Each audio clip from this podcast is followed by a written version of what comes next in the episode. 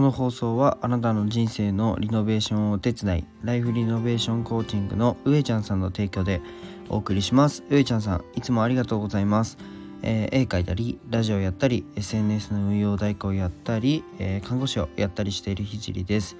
と僕の活動は全てま障害の偏見をなくすことを目的にそれを夢に、えーやっています、えー今日のテーマは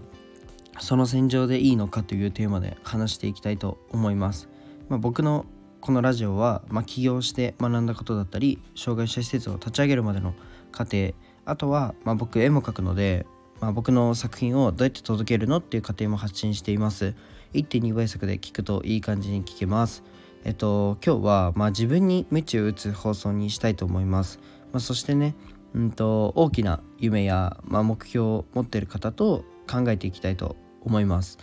えーっとそれは、うん、仕事を継続していてその夢は達成できるのかどうかです。っていうのも、うんと、じゃあ自分の話をちょっとしますね。まあ、僕は本気で、まあ、世界で一番の医療施設を作りたいと思ってます。で、えっと、国からの補助で成り立っている、まあ、医療業界なので、えっと、税率が高い国は本当に質のいいサービスがえー医療施設で提供できています。例えばスウェーデンなんかは税率が確か27%ほどあるために、まあ、医療のサービスの質がめちゃくちゃ高いんですよね。うん、で医療施設がその充実しててで精神科の分野なんかも強いそうです。で僕はここを超えたいと思ってます。はいでね今ねうんとまあ今現在スウェーデンに勝ちたいなんて言ってもパッとしないしめちゃくちゃバカにされると思うんですよ。でちなみにね日本ではキッコーマンに勝ちたいと思ってます。キッコーマンのあの醤油ですね。うん、あそこ病院も持ってるんですけどすごく質のいい医療を提供できててそれはまあ醤油でマネタイズできているからなんですよね。うん、じゃあえっと必ず叶えたい勝ちたいと僕は思ってるんですけど、まあ、口だけでなくてちゃんと叶えるためには叶えるだけの行動が必要となります。で僕はね今、うん、と看護師を病院でやってるんですけど、まあ、病院で看護師を続けることでスウェーデンやキッコーマンに勝つことってできますかね、うん、と先代の、まあ、看護師さんを見て、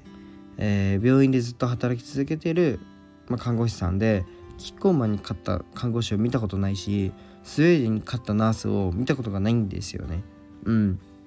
じゃあえっとまあねどんなにね辞めるというのはもったいないと言われてももういち早く離脱しなきゃいけないのが病院なんですよ。僕にとって。その僕の戦場は病院ではないということですね。うんこの戦場を制すれば必ず勝てるなん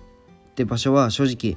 見つけるのは難しいと思います。うんでも、うん、とこの戦場を制してもなんだろうな夢が達成されない勝てないっていうのは必ず見えてくると思います。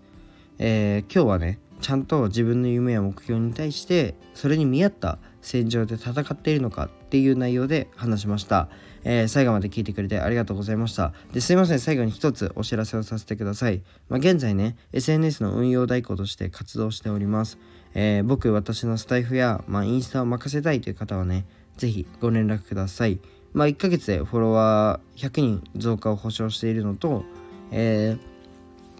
1週間無料体験ができるのでぜひご連絡ください。じゃあ今日はこの辺で終わりたいと思います。じゃあバイバイ。